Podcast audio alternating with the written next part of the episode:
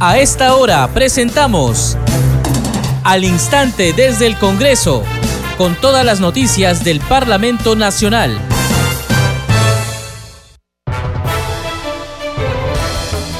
¿Cómo están? Bienvenidos a su programa Al Instante desde el Congreso. Les saluda Carlos Alvarado y estos son los titulares. El presidente del Congreso de la República, José Williams, consideró que el viaje del parlamentario Américo Gonza a El Salvador fue inoportuno. Debió quedarse para sustentar el proyecto de ley que incrementa las penas por difamación y que está pendiente de segunda votación, precisó. Sobre las declaraciones recientes del mandatario mexicano Andrés López Obrador, señaló que sigue involucrándose en la política peruana hace tiempo debió entregar la presidencia de la Alianza para el Pacífico al Perú. Está cometiendo una arbitrariedad, enfatizó. El titular del Parlamento, José William, destacó la vocación emprendedora de los peruanos, actitud que es reconocida internacionalmente, aseveró. Dentro de esa visión, dijo, se crearon cientos de miles de pequeñas y medianas empresas que se han convertido en el motor de la economía peruana creando millones de empleos en el país. William Zapata participó en el evento de premiación a los emprendedores 2023, creadores de la riqueza, realizado en la Plaza Faustino Sánchez Carrión del Palacio Legislativo. La Subcomisión de Acusaciones Constitucionales dio cuenta hoy de la denuncia contra los integrantes de la Junta Nacional de Justicia presentada por la legisladora Patricia Chirinos Chirino Venegas denunció constitucionalmente a los miembros de dicho organismo por el presunto o por los presuntos delitos de patrocinio ilegal y aprovechamiento indebido del cargo. Acusaciones constitucionales declaró también improcedente una denuncia planteada por la ex fiscal de la Nación Zoraida Ábalos contra el Contralor General de la República Nelson Schack. El Pleno del Congreso aprobó el informe final de la Comisión de Fiscalización que recomienda acusar constitucionalmente al expresidente Pedro Castillo y al exministro de Vivienda Heiner Alvarado. El titular de dicho grupo de trabajo, Héctor Ventura, al sustentar el documento, señaló que encontró elementos indiciarios de la existencia de una presunta organización criminal familiar. El informe considera los presuntos delitos de corrupción en la ejecución de los proyectos de inversión en las municipalidades de Anguía, Chachapoyas y Chadín, así como los financiados por el Ministerio de Vivienda al amparo del decreto de urgencia 102. El Pleno del Congreso aprobó interpelar el jueves 8 de junio a las 10 de la mañana al ministro de Energía y Minas, Oscar Vera. Deberá responder por la omisión de sanciones administrativas en su declaración jurada. La votación de la elección del nuevo integrante del Tribunal Constitucional se concretaría en el mes de diciembre. Esto de acuerdo a los tiempos fijados en el cronograma establecido por la comisión especial que se encarga de este tema, el cual se aprobó en la víspera. El proceso para elegir al reemplazante del doctor Augusto Ferrero Costa en el mencionado organismo colegiado se iniciará este domingo 28 de mayo con la publicación de la convocatoria para la presentación de postulantes.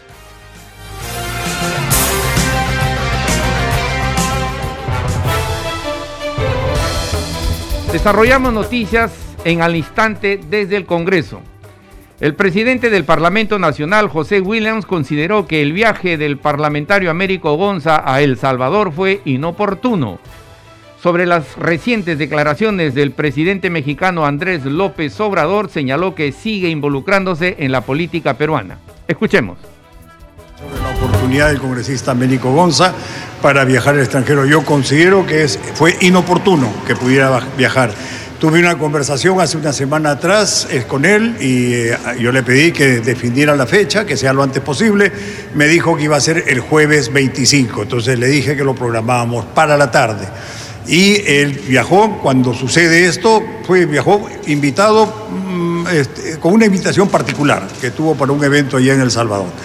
Eh, cuando sucede una situación como esta, puede eh, representarlo el vicepresidente o el secretario, ninguno de los dos conocía el tema.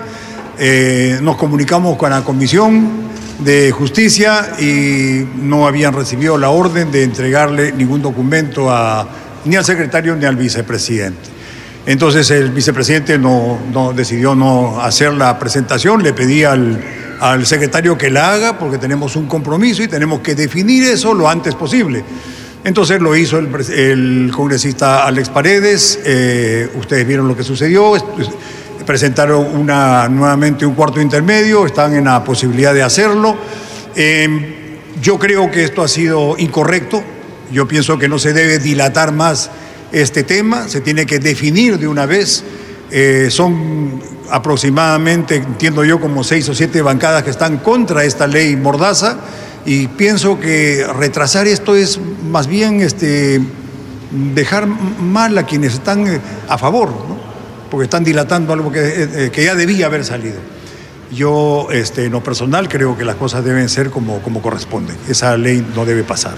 Y la segunda inicial era su opinión sobre las declaraciones del presidente de México eh, en el sentido de que quiere cortar relaciones económicas y comerciales con el Perú y que la población peruana tiene un presidente o un gobierno que no se merece. Bueno, yo creo que el presidente eh, de México está una vez eh, involucrándose en política exterior, en nuestra política, en el Perú creo que el, presidente mexicano hace tiempo que ha debido entregar eh, la dirección de la Alianza del Pacífico a Perú. Dice que se la va a entregar a Chile. Eso no dice el, reglamento o lo que corresponde. Él está ah, cometiendo una arbitrariedad. Él creo que se considera que es este juez o tiene el poder de definir las cosas por encima de los estados partes de, este, de esta organización, eh, pienso que eso es, eso es incorrecto, no, no, corresponde. Y referirse al gobierno de Perú, a la presidenta, es este, creo que puede eh, creerle algunas personas allá en México, pero el contexto internacional saben que lo que hizo el expresidente Castillo eh, fue cometer un delito. Hizo un golpe de Estado que no, no, prosperó, pero fue un golpe de Estado. Por eso está en la cárcel y porque tiene problemas de corrupción. El presidente de México lamentablemente está avalando a un corrupto. Y ese es el sentir de, muchísimos países en, el mundo y de la mayoría de los peruanos, obviamente.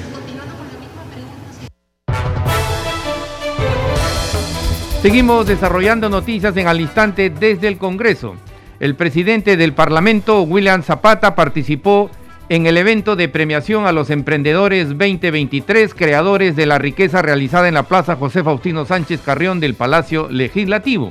Allí destacó el espíritu emprendedor de los peruanos. Escuchemos distinguida concurrencia, los peruanos nos hemos caracterizado, como dije, siempre por el emprendimiento. Y dentro de esa visión se, se han creado cientos de miles de pequeñas y medianas empresas que se han convertido en el motor de la economía peruana y que han posibilitado la creación de millones de empleos en nuestro país. La vocación emprendedora de los peruanos es reconocida internacionalmente, como hace un momento lo decía, debemos tener algo nosotros dentro de nuestra genética que nos hace capaces de poder generar riqueza, imaginarnos la cosa, trabajar mucho. En los tiempos actuales debemos resaltar el ejemplo de las iniciativas emprendedoras que fueron fundamentales en los meses difíciles cuando nos vimos afectados por el COVID-19 y donde ustedes fueron de los que más se perjudicaron y sobre todo ahí se tuvo que desarrollar mucha creatividad, mucha iniciativa para poder sobrevivir. Señores, por eso es importante reconocer las diferentes iniciativas emprendedoras en nuestro país, desde las de mayor trayectoria, pasando por las innovadoras propuestas juveniles, la impresionante visión de las emprendedoras mujeres, además del carácter solidario que siempre se resalta y que ha permitido la fortaleza de las organizaciones de base como los comedores populares y, y diversos programas de alimentación popular. Quiero saludar esta iniciativa para organizar este evento en el que reconocemos a los emprendedores de diversas categorías con el premio a los emprendedores 2023 creadores de la riqueza. Esa es una tarea por la cual felicito a los congresistas porque de esa, de esa forma están motivando y generando más voluntad para, para seguir en el trabajo. Y felicitar a los parlamentarios presentes, especialmente a los promotores de esta premiación, como la congresista Roseli Amuruz Duranto, presidenta de la Comisión Especial Multipartidaria Capital Perú, la congresista Rosángela Barbarán Reyes, presidenta de la Comisión de Economía, Banca, Finanzas e Inteligencia Financiera y por supuesto al congresista Hernando Guerra García, presidente de la Comisión de Constitución y Reglamento, quien además ha estado siempre vinculado a las iniciativas de emprendimiento y a contribuir con ideas innovadoras para hacerlas posible. En mi condición de presidente del Congreso de la República, felicito a quienes han hecho merecedores a estos premios y les invito a seguir contribuyendo al desarrollo de nuestro país y a la construcción de un futuro mejor para vuestras familias y para toda la nación.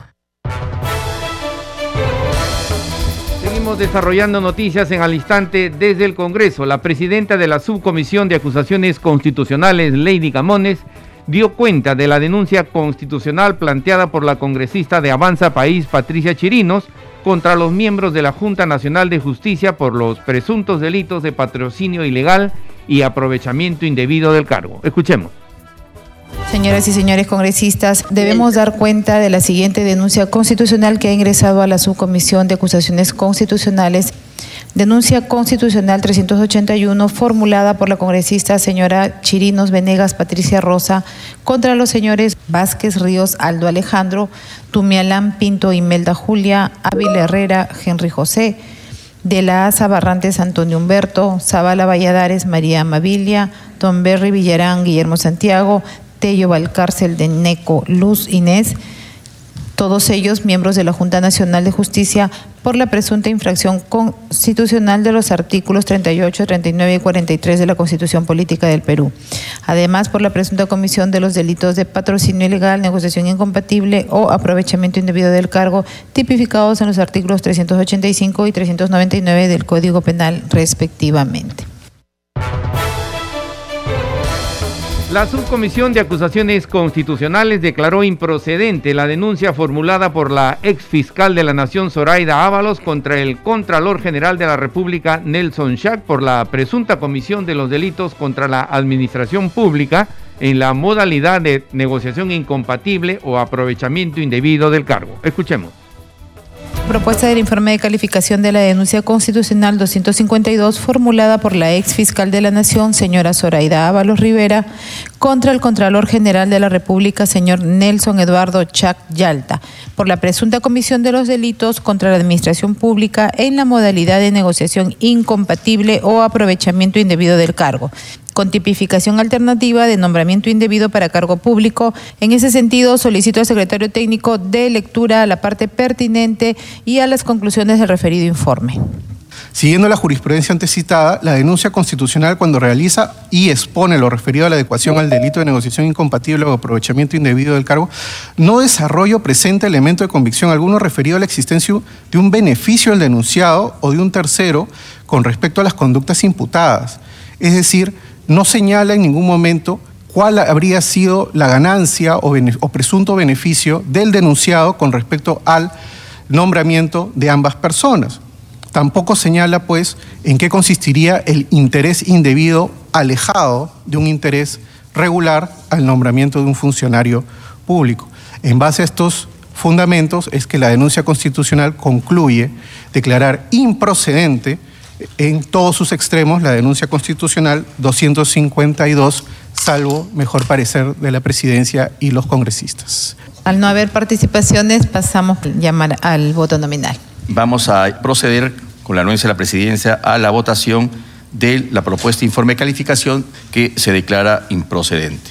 El informe de calificación propuesto de la denuncia constitucional 252 ha sido aprobado por mayoría, con 13 votos a favor, 2 en contra y una abstención.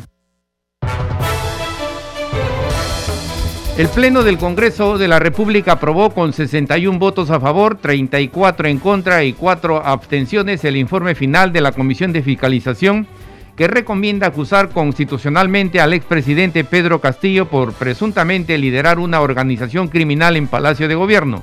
así como al exministro de Vivienda, Heiner Alvarado. Escuchemos. Han votado a favor 58 congresistas, 33 en contra, más el voto en contra del congresista Mortalatino, 34, el voto a favor de Montesa, 59 y cuatro abstenciones. Ha sido aprobada el informe final de la Comisión de Fiscalización y en consecuencia, señores congresistas, se tramitará a las instancias correspondientes. Señor presidente, usted tenía pidió 30 segundos. Gracias, señora presidenta. Gracias por la confianza otorgada por este Pleno del Congreso. Gracias a Dios y a los peruanos defensores de la democracia. El castillo de mentiras ha sido derribada, señora presidenta. Muchas gracias. El voto a favor del congresista Wilson Soto y el congresista Alba. Se suma. Y el presidente de la Comisión de Fiscalización, Héctor Ventura, al sustentar el informe final, concluyó que existen elementos indiciarios que el expresidente Pedro Castillo presuntamente recibió dinero proveniente de actos de corrupción. Escuchemos.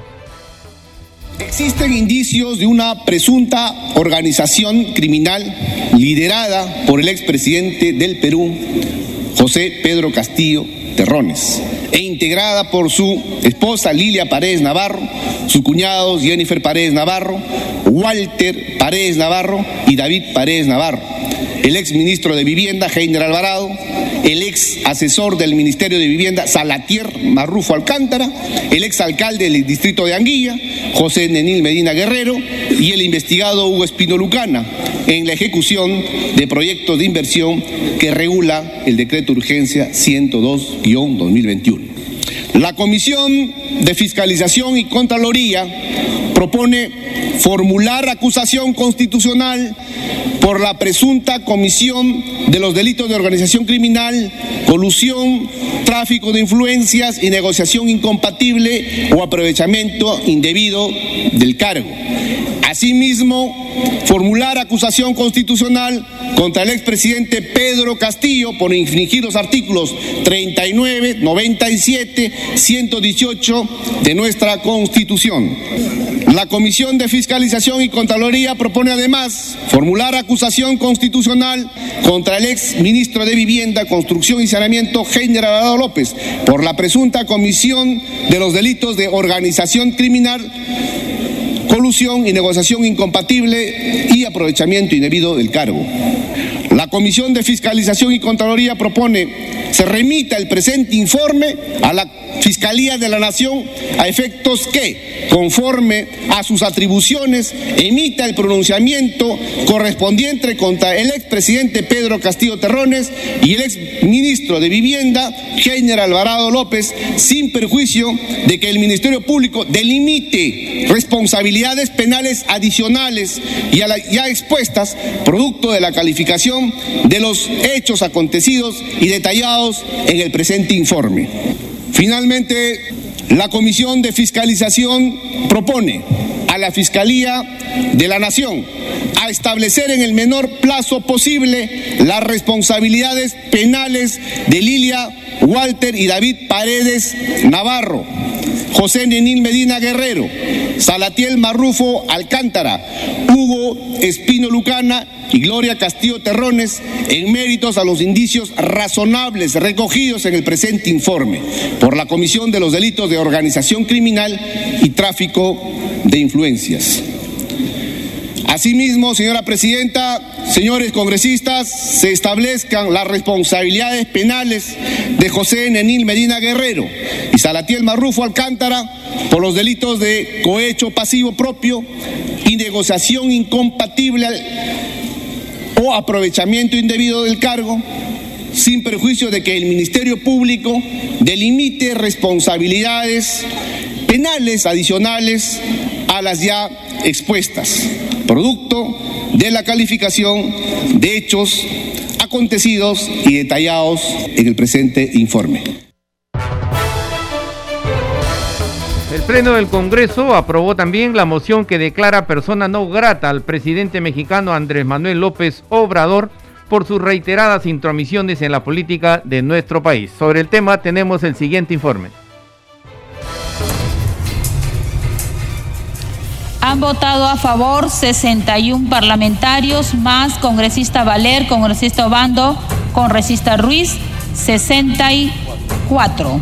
En contra, 37 parlamentarios, más el congresista Sánchez y congresista Picón, 39. En abstención, 2.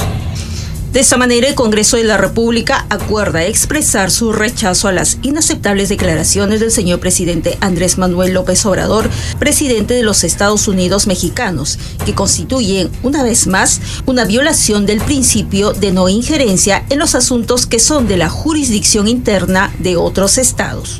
La moción exhorta al Ministerio del Interior y al Ministerio de Relaciones Exteriores para que cada uno dentro de sus competencias realice las acciones necesarias para garantizar que el señor Manuel Obrador no ingrese al territorio nacional. Más allá de las diferencias de opinión que siempre son respetables en democracia, está claro que en las declaraciones del presidente mexicano López Obrador hay una afrenta contra nuestro país. Y en cada intervención insiste con un relato agresivo con sesgo ideológico.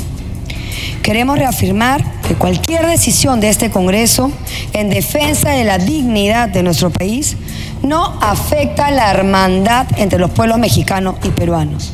La moción ocasionó la intervención de diferentes parlamentarios que expresaron sus argumentos tanto en contra como a favor de la mencionada medida. Yo creo que si nos molesta tanto lo que dice Petro y lo que dice AMLO, por un poquito de coherencia, la Comisión de Relaciones Exteriores debería pronunciarse también acerca del gobierno de los Estados Unidos. Porque es el Departamento de Estado que ha emitido un informe similar, muy parecido, a lo que varios personajes del mundo vienen diciendo, que este es un gobierno que viola los derechos humanos y que no está haciendo absolutamente nada para remediar esa situación. El presidente de México desconoce el sistema político peruano, presidenta. El presidente de México desconoce al Congreso y hasta dice que somos corruptos. Yo podría presumir acá hay varios corruptos defendiéndolo. Entonces es intolerable, inaceptable a un Congreso digno, representativo, por lo menos no dar un gesto político de que rechazamos esa conducta. Los tratados internacionales vinculan a los estados, no a los gobernantes de turno, y su cumplimiento no depende de las preferencias y gustos de López Obrador. López Obrador está incumpliendo una obligación, no es opcional entregarle al Perú la presidencia pro tempore de la Alianza del Pacífico. Y esto deberían saberlo también Boric y Petro, que con su silencio están siendo cómplices de un berrinche ideológico por parte de su par mexicano. El Ministerio de Relaciones Exteriores difundirá esta moción en sus canales diplomáticos para el conocimiento y fines pertinentes.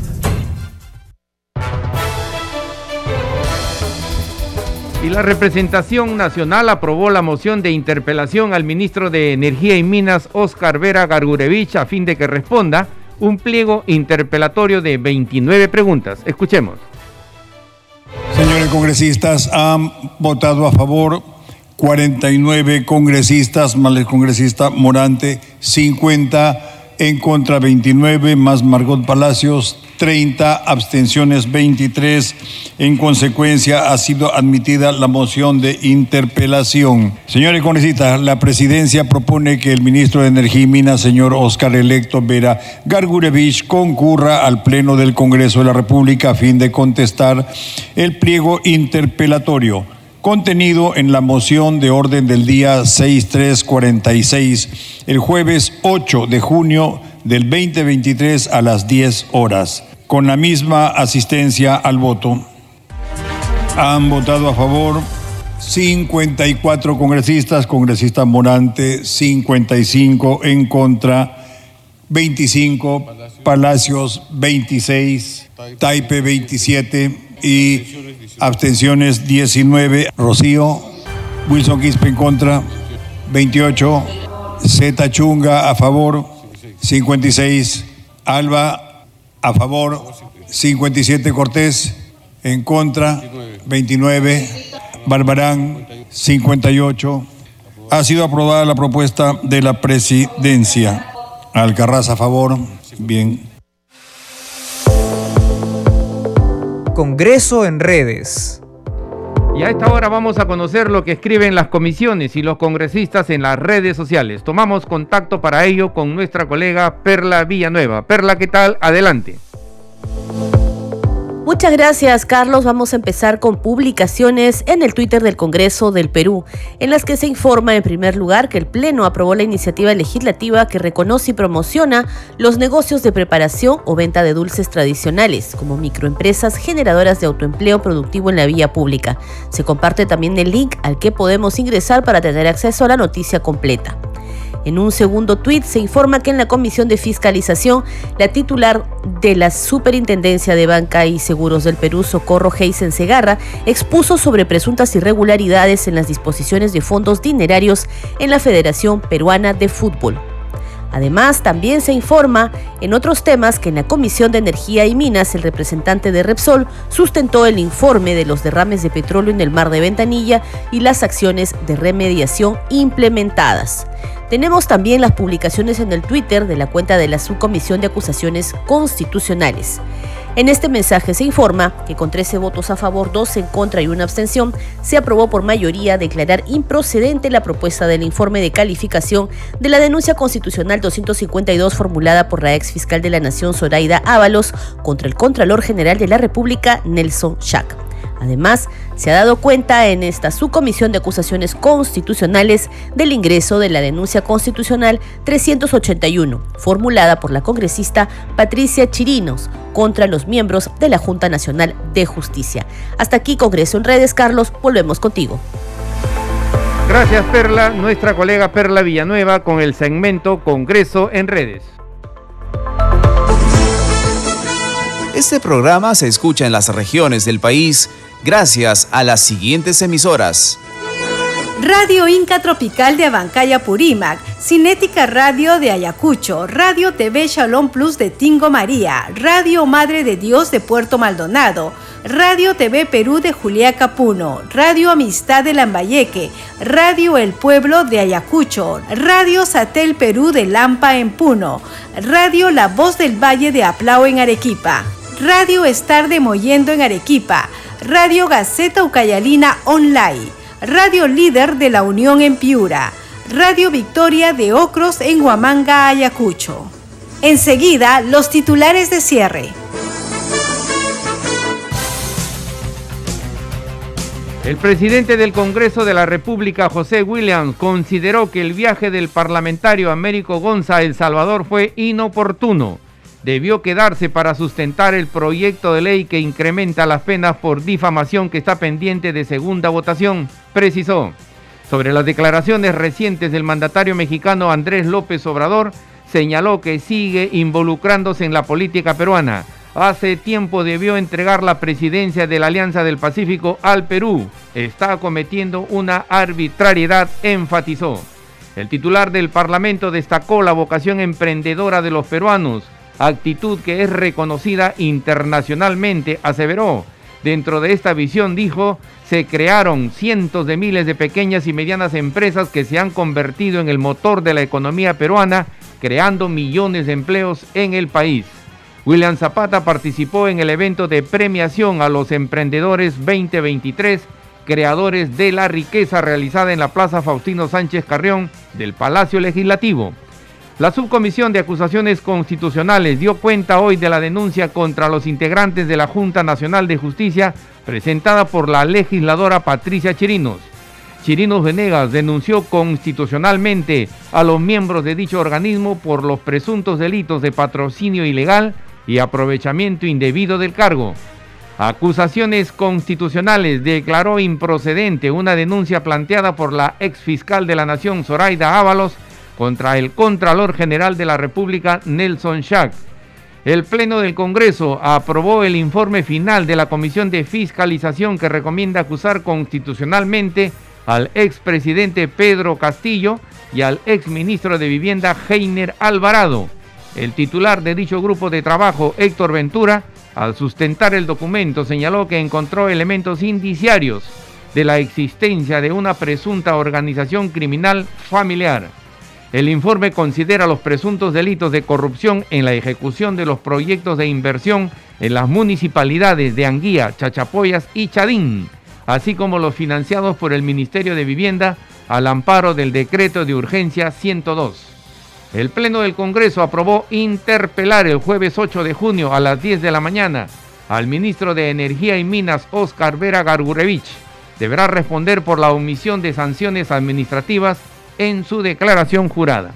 Hasta aquí las noticias en al instante desde el Congreso. En los controles nos acompañó Franco Roldán. Saludamos a Radio Luz y Sonido de Huánuco, Radio Capullana de Sullana Piura, Radio Sabor Mix 89.9 FM de Quillo en Yungay, Ancash, Radio Mariela de Canta, Radio Sónica de Ayacucho, Radio Estéreo 1 de Jauja en Junín, Radio Acarí de Arequipa, Radio Continental de Sicuán y Cusco y Radio Máxima de Santa Rosa de Quives que retransmiten nuestro programa. Hasta la próxima.